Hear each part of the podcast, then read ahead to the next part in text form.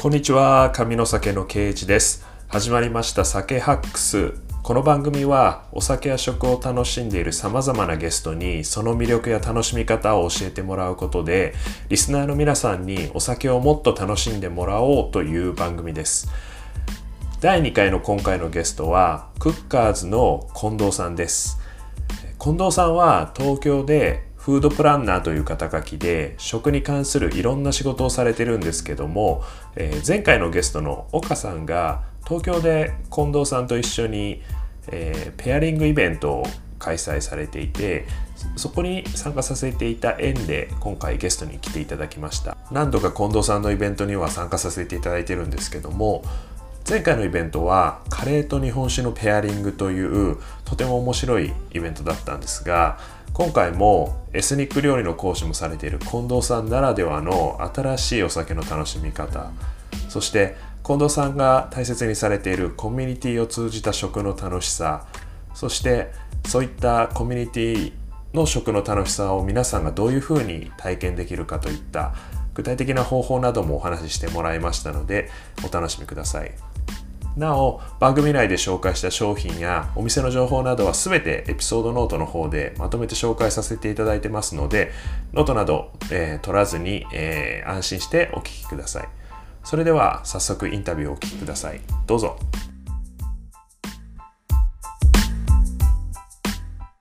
あなたの嫌いな食べ物は何でしょうか？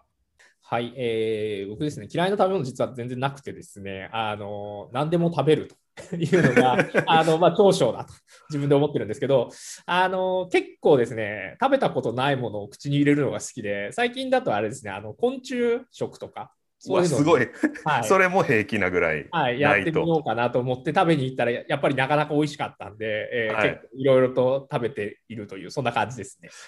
すごいです。はい。で、まず、えっ、ー、と、近藤さんの今までの経歴を簡単に、えっ、ー、と、ご紹介させていただきますと、えー、新潟生まれ、東京育ちの近藤さんは、えー、大学卒業後、飲食店に就職して、キッチンで働いた後に IT 企業に転職。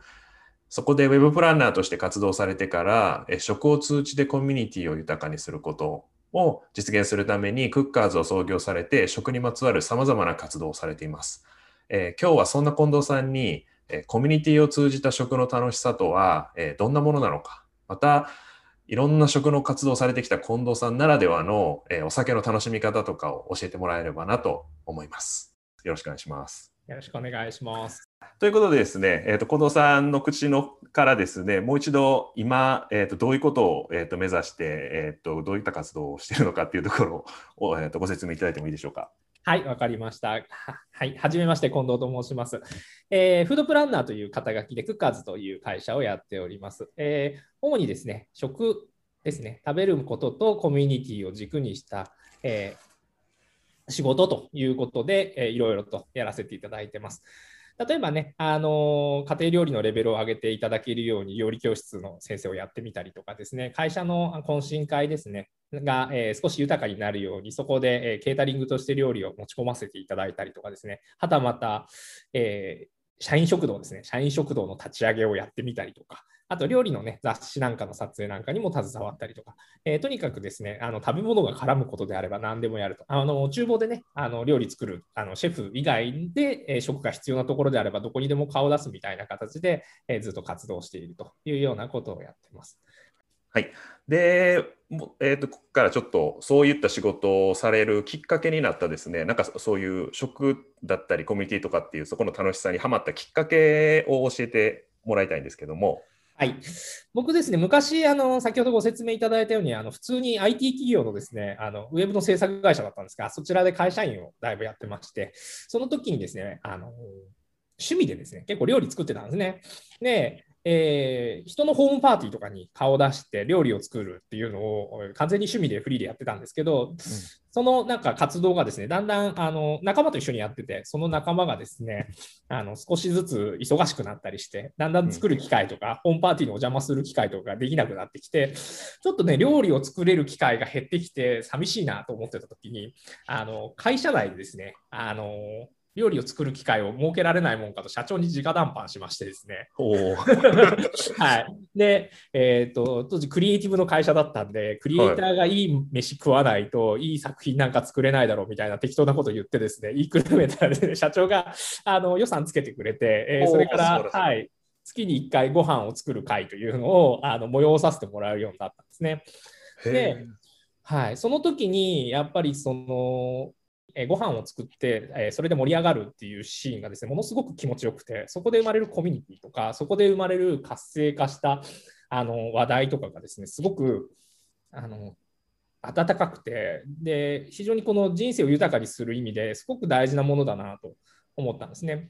で僕そこの会社に入る前までは普通懇親会っていうと大体近くのあのまあ飲み屋さんとかの予約取って、はいはいはいはい、はい、でみんなでこう行ってそこで飲んででなんかこう終電間際でみんなで帰るみたいな 感じであったんですけどそこはもうなんか完全に会社内で全部完結するみたいな感じで、うん、はい、それまではピザの出前とか取ってたんですけど、は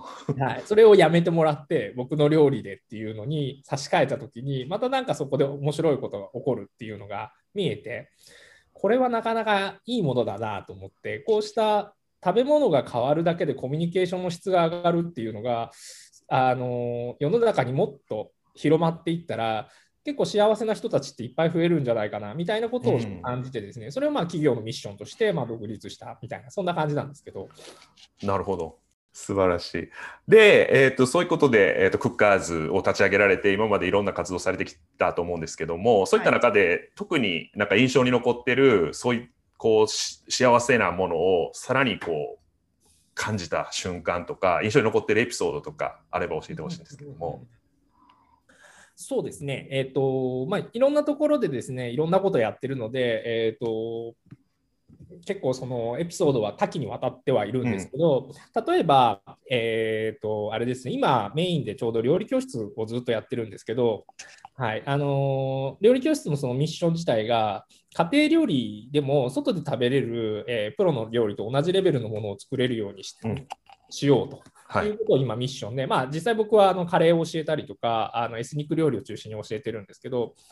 あのやはりそこでですねあの料理のロジックですね理論を学んで、あの身につけていってくださった生徒さんがあの家庭内で作る料理のクオリティがすごく上がってで、えーと、例えば自分でホームパーティー、まあ、ちょっと今の時期できないんですけど、えーと例えばこう奥さんとかに、ね、作ってあげる料理のクオリティがすごく上がって、それを楽しそうにしてる写真とかね、よく送ってきてくださったりするんですけど、そういうのを見ると、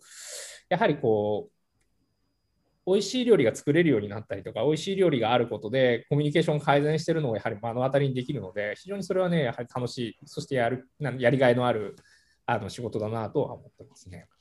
はい、逆にですねなんかこう、まあ、初心者の方がそういった失敗を避けるためっていうこともあるんですけども、うんうん、なんかそうやって、えーと、食、まあ、こういう自分で料理をするとかっていうところでもいいんですけどなんかあの、まあ、近藤さん自身がいろいろチャレンジされる中で失敗してなんか印象に残ってるエピソードとかそこから学んだこととかあれば教えてほしいんですけど。はいあの失敗エピソードはですね、あれですね、やはりあの手間をかけることが楽しくなってくると、だんだん手間をかけすぎて、あの 失敗するっていうのはあるはありますね。はい、あと、やはり知識が正しくないといくら手間をかけても失敗することは結構あります。ああ、なるほど。無駄、はい、はい、無駄なことをしちゃうことってあるんですね。はい、で例えばよくあのシェフが何時間煮込んだ何々みたいな料理っていっぱいあるあで、ああいうのをあの知識がないときに自分も真似てですね例えば、はい、あの角煮豚の角煮を2時間作ったレシピと3時間作ったレシピがあるんだからじゃあ自分で5時間作ってみたら5時間かけて煮たらどうだろうみたいなことを勝手に思ってですね、はい、5時間煮たりしたことあるんですね。そしたらあの結果どうなったかというと肉は当然ボロボロになってですね 角煮じゃなくなっちゃったんですね。でまあ味自体は別にあの醤油とねみりんとお酒で味付けしてるんであの、まあ、普通に美味しかったんですけどでも、はい、あの角煮かって言われると全然角煮じゃなくなってなんか5倍手間をかけたのに全然美味しくならなかったみたいなことはやっぱりありますね。なのでなんかその何かに対してちょっと丁寧にしよう、ちょっと手間をかけてあげようみたいな、そういう思いってすごく大事で、それが楽しくなることにつながるんですけど、それが失敗するとすごいがっかりしたんですね。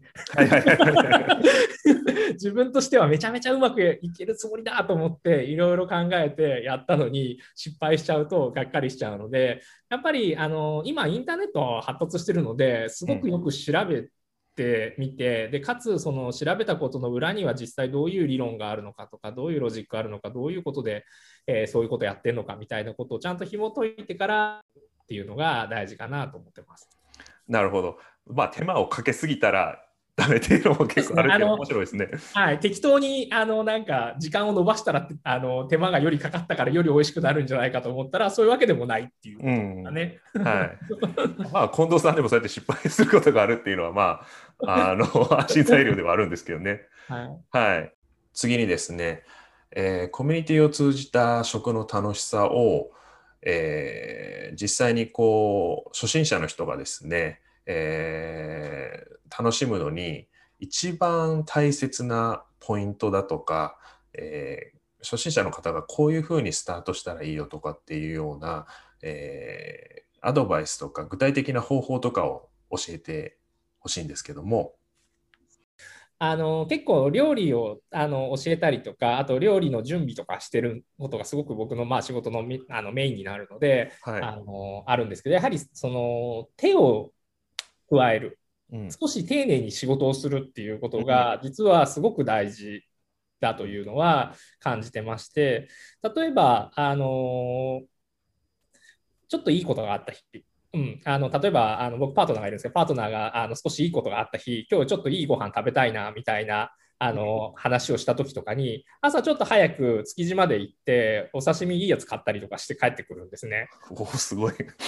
でまああの7時ぐらいに起きてあの8時ぐらいに築地に着いてちょっとあのマグロの柵1本とかあの買ってきてそれちょっと切って出すだけなんですけどあのそれだけでものすごくあの家での家庭料理というか家の中で食べるご飯のクオリティがぐっと上がってそこに笑顔だったりコミュニケーションが生まれたりすることっていうのは結構あるんですね。で、うん、やはりこう今の時代ってすごくその時短とか手際よくとか効率よくっていうことがすごくあの重要視されている世の中であの本来だったらそんな1時間わざわざ刺身買いに行くなんてバカバカしいんですけど実はそういうふうに、えーと大事な人とか大切なコミュニティのためにそこに労力をちゃんと払ってあげるっていうことが、実はすごく楽しい。であのそれは受けてもとしてもものすごく嬉しくて楽しいことなんですけど、実はやってる側、こうそれをやってどうなんだろうっていうふうに見てもらう側もですね、すごく楽しいことで、僕もその美味しき刺身をですね買ってきて一緒に食べるこの瞬間がすごく幸せっていうのを感じてまして、はい、あのもしねあの皆さんの中でこの食のコミュニティの質を上げたいぞみたいなことを少しあの意識される場合は少し丁寧にいろいろやってみるっていうのをすごくお勧めしたいなと思ってます。なるほど。で、えっと、これまた、えっと、やっぱり初心者の人にもどんどんちょっと手間をかけて料理をしたらすごくこう周りの人も笑顔になって楽しくなるよっていうことだと思うんですけど、はい、そういったことであの先ほどもまあいろんなところに情報が溢れているので、まあ、あの事前にちょっと下調べとかをしてやることが、えっといいっていうことだと思うんですけどなんかそういう学ぶためのきっかけのこうなんかおすすめの本とか雑誌とかまあ漫画とかまあなんかサイトとかでもいいんですけどなんかそういったものって何かありますか、はい、そうですね、えーと、本とかは、えーと、もう僕は料理本マニアだと自分で思うぐらい こう家中に本が まってるので、はい、あのどれがいいかっていうのをあの探すとですねあの一冊これっていう本というよりも料理本のうん、あのいい本の選び方っていうのをちょっとお話できるかな。と素晴らしい、はい、あのいい料理本って実はレシピの行間が書いてあるっていうふうに僕らはよく言うんですね。ほう。はい、あの例えば、えー、お肉を焼き色をつけますっていう表記が書いてあった時に、まあ、大体写真で焼いてる写真と、えー、焼き色をつけますっていうのがテキストで書いてあって、でじゃあ焼き上がったら次にこのソース作りますみたいなこと書いてあると思うんですけどその焼き色をつけますっていう時に、えーどのぐらいの感じの焼き色になるのかとか、匂いがどう上がってきたときにその焼き色がついたっていうことなのかとなか音がどう変わったときがその焼き色がついたっていうことなのかみたいな細かい表現が入ってる本がいい料理本なんですね。なるほど。はい、で料プロの料理人って実は例えば焼き色つけますって言われた時にそれがどれぐらい置いておいたら焼き色がついたという状態かを正しく判断しているんですけど、うん。はい、普通のご家庭で初めて料理をちょっと頑張ってみようかなって思った場合ってその焼き色がどれぐらいが正しい焼き色なのかっていうのがわからないのでうんうんで最近は YouTube なんかねあの動画でこのぐらいですよって見せてくれるやつもあるんですけどあのやはり本から得られる情報の中でもあのいい本はやはりそのテキストでしっかり、えーこのぐらいの香りが上がってきたら香ばしい香りが変わってきたらとかですね音がパチパチっていう音からシュワシュワという音に変わってきたらとかですねそういうことまでうん。細かく書いてくださってるっていう料理本はすごくいい本なのでぜひねあの読んであのいろんな料理にそういうふうにちゃんと丁寧にやられてる本もあるので、ぜひこう例えばこの料理作りたいぞって思った時に、まあ、本屋さん行くとね、大体5冊、10冊同じような本が並んでるわけですけど、よく見ていただいて、その間の中間のところの表現がどれぐらい丁寧かっていうので選んでいただくと、いい料理本に出会えると思います。うん。なるほど。そうですね。料理本多いですからね。はい。あと、その逆にこう家で料理するっていうところもそうなんですけど、実際にこう、まあ、外食、まあ、今ちょっとコロナの状況もあるんですけども、はいまあ実際にこうレストランだったりだとかイベントだったりだとか自分がこう参加してこうコミュニティと食の楽しさを感じられるようななんかものって、まあ、近藤さんのところのイベントとかもあると思うんですけど、はいやっぱりなんかもしあれば。そうですね、えーと、レストランに関しては、やはり皆さんいろいろ工夫されていてですね、えーと、最近は結構いろんなイベントやられてる、あの小さなイベントね、あのうん。やられてたりとか、コラボでやられてたりとかしてるところも多いので、そういう情報はね、やぜひね、キャッチアップしていただいて、いろいろと行ってみるっていうのがいいかなとは思うんですが、うん。最近行ったレストランで、えーと、一件面白いところっていうのでご紹介できるかなというのが、えーあれですね、えー浅草橋にあるアントシカダっていうレストランが、はいはい。あるんですけど、そこが、えー去年の僕、誕生日に自分で行ってきたんですけど、そこ、あれなんですね、先ほどちょっとあの食べ物の苦手なものの話でも出てきたんですけど、昆虫食専門のレストランっはいはいはいはい。ていうコンセプトでやっていて、高尾山とか、ああいうところで捕まえてきた昆虫を料理として出してくれるんですね。へえ。はい、で中にいる人はやはりその昆虫の研究やられてる、まあ、大学院の方だったりそういう研究者の方っていうのとあとは、えー、とあれですねあの有名なレストランで使用されたシェフの方がコラボしてそれでいろいろと料理としてあのお皿を作ってるっていうものなんですけど一皿一皿に取ってきた昆虫のエピソードがあったりとか、ええー例えば、あのまあ、苦手な方は多分そっとしちゃうと思うんですけど、その蜂の子が入ってる巣の状態を あの虫かごから見せてもらえたりとか、はいすごいですね。はい、でも、それって食の体験としては今までなかった形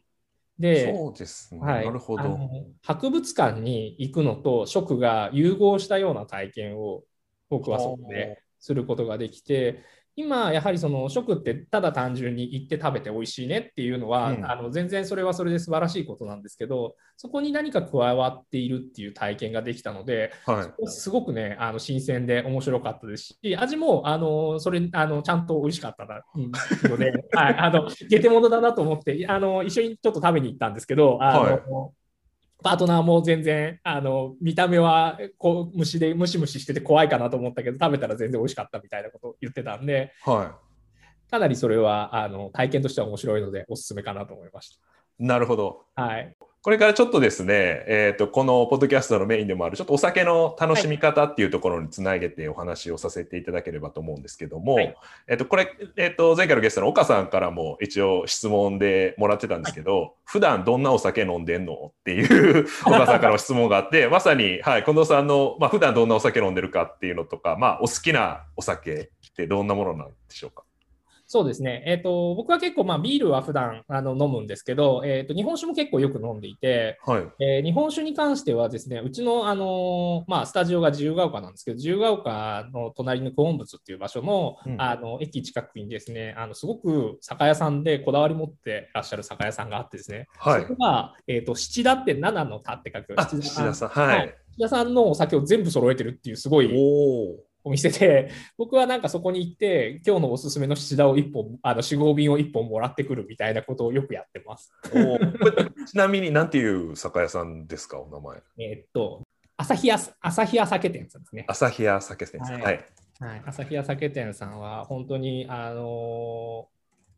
ー、普通のね、あの酒屋さんだと1ブランド1本とか、まあ多くて2本とかなんですけど、はい、ずらーって並んでるんですよね。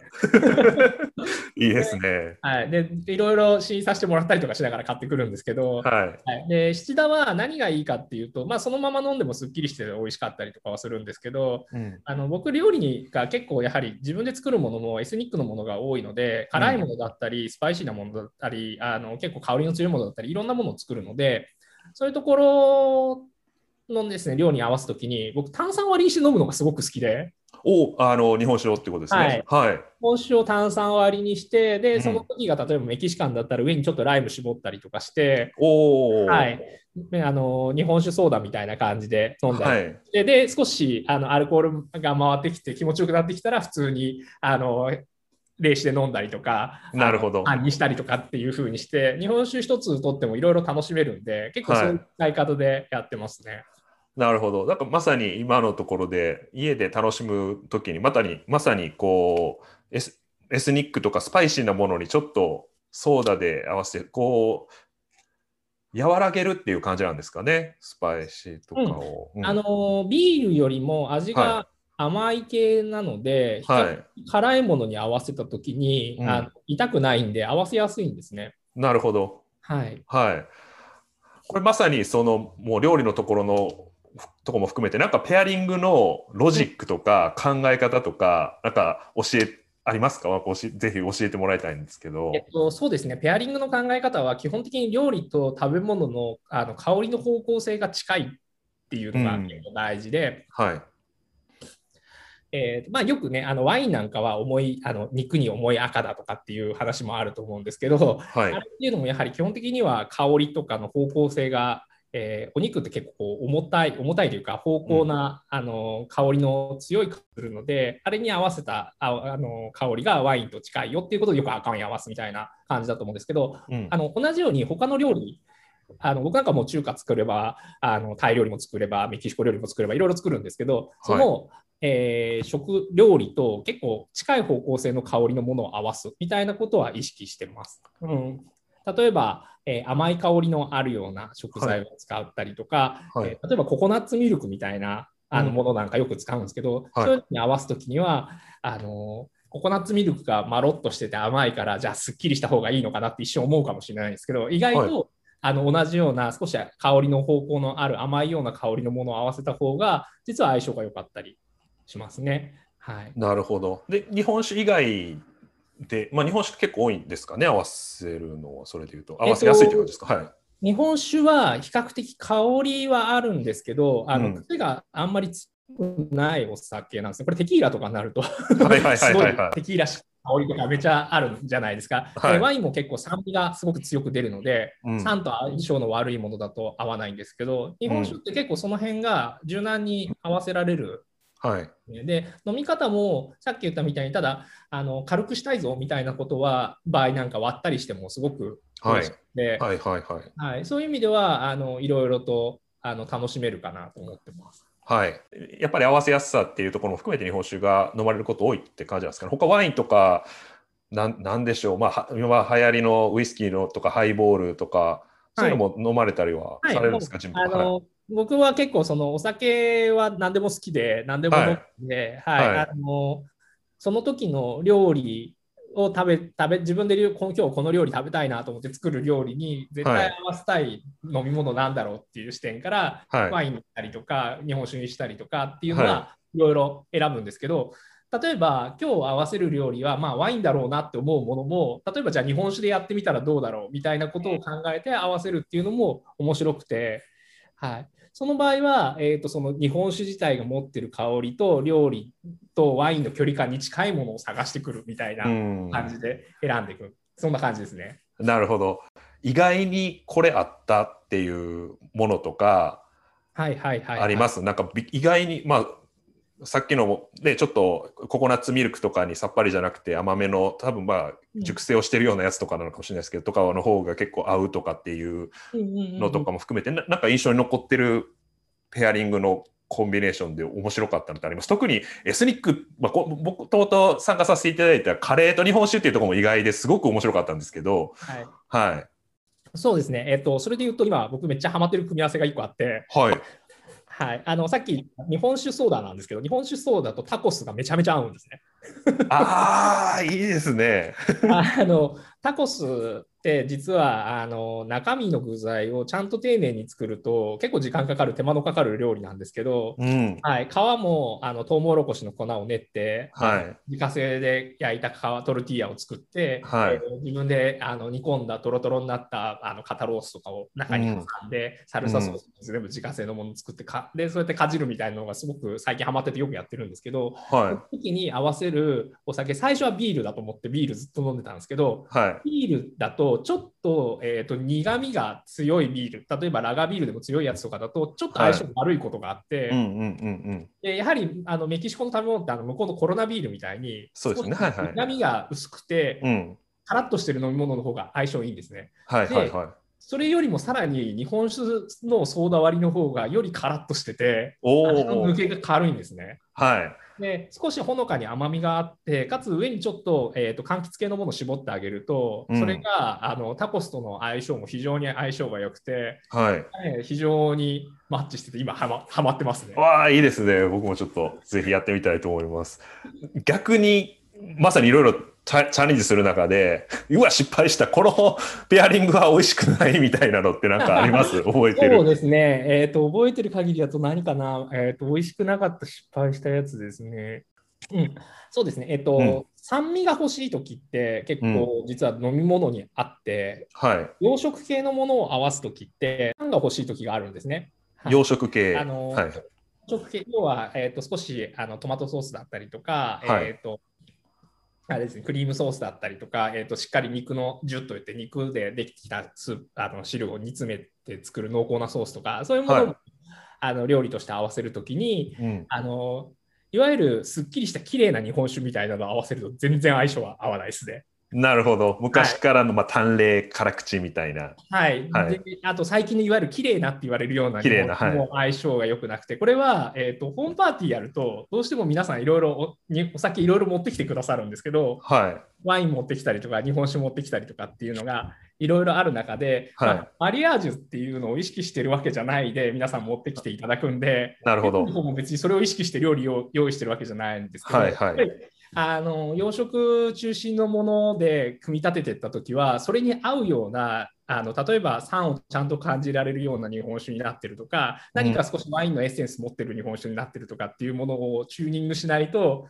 明らかに料理に負けちゃったりしてですね。なるほど。すごいもったいないっていうのは あのかありましたね。すごいいい日本酒持ってきていただいて。そうですね。銀醸系とか値段も高いですもんねはい、で結局、なんか、つまみも、なんかその時はちょうどなんか、あのクリスマス近かったんで、はい、どちらかというと、ローストチキン焼いてみたりとか、シチューを煮てみたりとかっていう、はい、なんかちょっと洋服っぽい回だったんですけど、やはり日本酒好きな方が日本酒持ってきてくださって、それみんなで飲んで美味しかったんですけど、はい、やっぱり料理と合わせて飲むと 変だよねみたいな感じになったのは覚えてます。なるほど。あと、えっ、ー、と、そうですね。ま、まさにそういう、まあ、ペアリングとか、料理にと、えっ、ー、と、お酒の相性を楽しめるようなお店とか、いってありますか？なんか。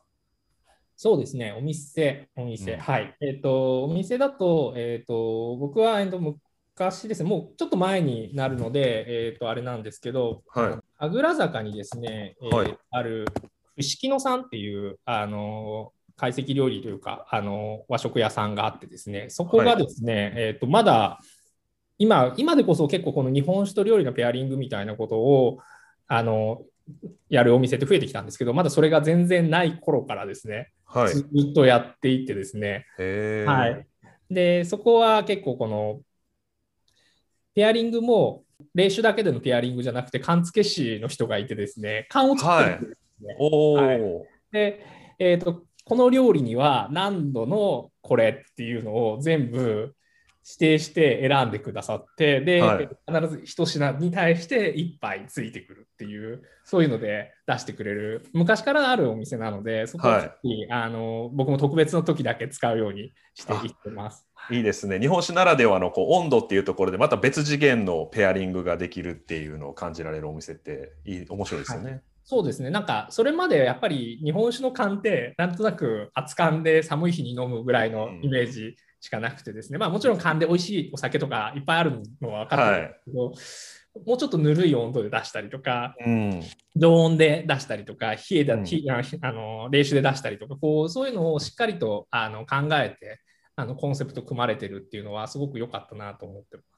はい。もっとまさに近藤さんのそういった、えー、とサービスですとか活動とかを皆さんが知りたい場合にはどこから情報を得ればいいでしょうか？ホームページですかはい、ね、えーと今、ホームページで、あのクッカーズっていうホームページの方で、えーとはい。まあ、僕のケータリングの方の授業のあのこととかですね、普段やってる料理教室の話とかもアップしてますんで、ちょっとそちらを見ていただくか、あとは、えーと料理教室の方ですね、あのシェフクリエイトという料理教室で、ははいい、僕はあの一緒に共同代表でね、やってるんですけど、えーと講師をやっております。そちらの方で、あの料理の理論ってどうや、なんか今の話で料理の理論が出てきたけど、どうやって学ぶんだろうみたいなことをご興味ある方はね、ぜひ来ていただいたら、いろいろお話できるかなと思って。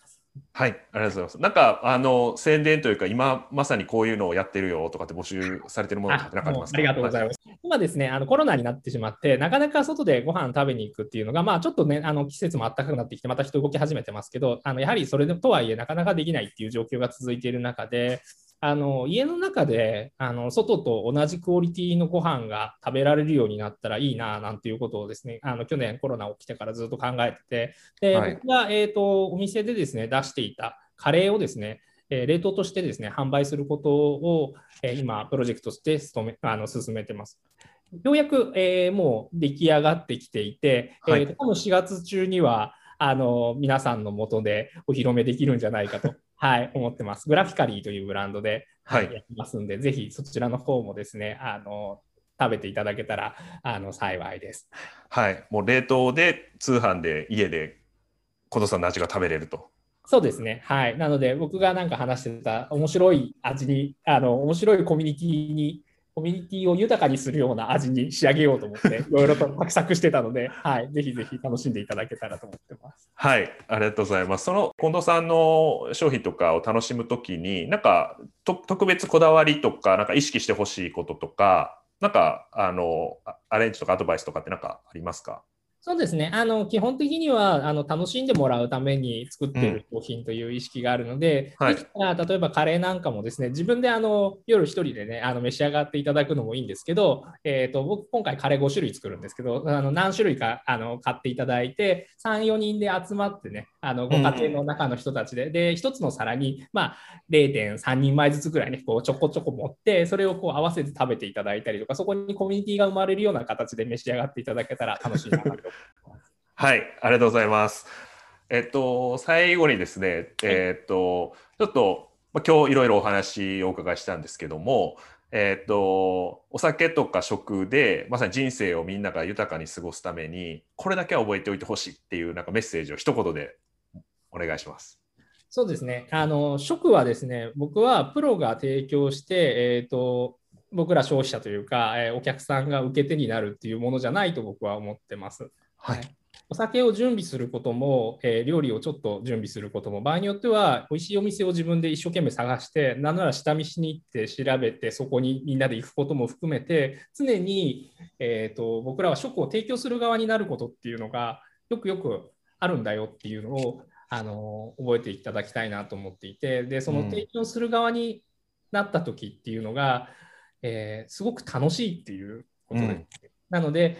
ぜひね、あの食べ手としてあの料理にあの参加するのもとても楽しいことなんですが、あのちょっと作り手だったり、ちょっとプロデュースする側だったりに回って、えーと、コミュニティのね、中心に食が入ってくるようなことを仕掛けていっていただけたらいいななんて思ってます。はい。じゃあ今日はどうもありがとうございました、近藤さん、はい。ありがとうございました。はい。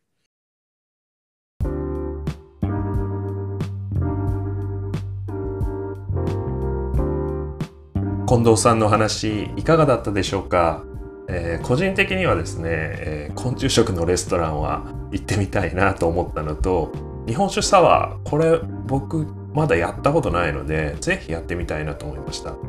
あとやっぱり食も、えー、食べるだけじゃなくて自分も作ってみて作る側の楽しさを感じてほしいっていうのは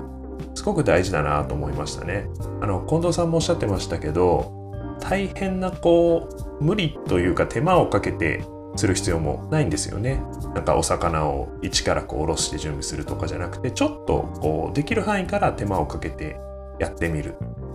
時間をかけてちょっとあの新鮮なものを買いに行くとか僕の食のバイブルでもあるあの美味しんぼでも言ってたん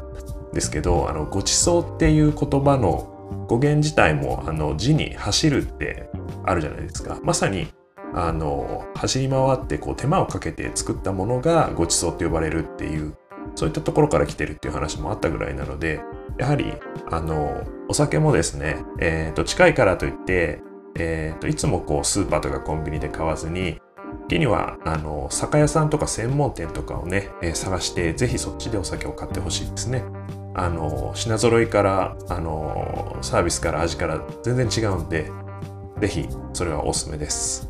はい。なお、インタビュー中に紹介された商品やサービス、レストランの名前などは、エピソードノードで全て紹介させていただきますので、そちらもぜひ、えー、ご確認ください。また、お聞きのサービスで、えー、この番組をぜひフォローして、レビューをしていただきたいのと、SNS をフォローしてね、えー、っと、こんなゲストにまた来てほしいとか、こんなジャンルの人に話を聞いてほしいっていうようなこともぜひ、えー、番組の感想と一緒にいただけると嬉しいなと思います。それでは、えー、どうもありがとうございました。またお会いしましょう。さようなら。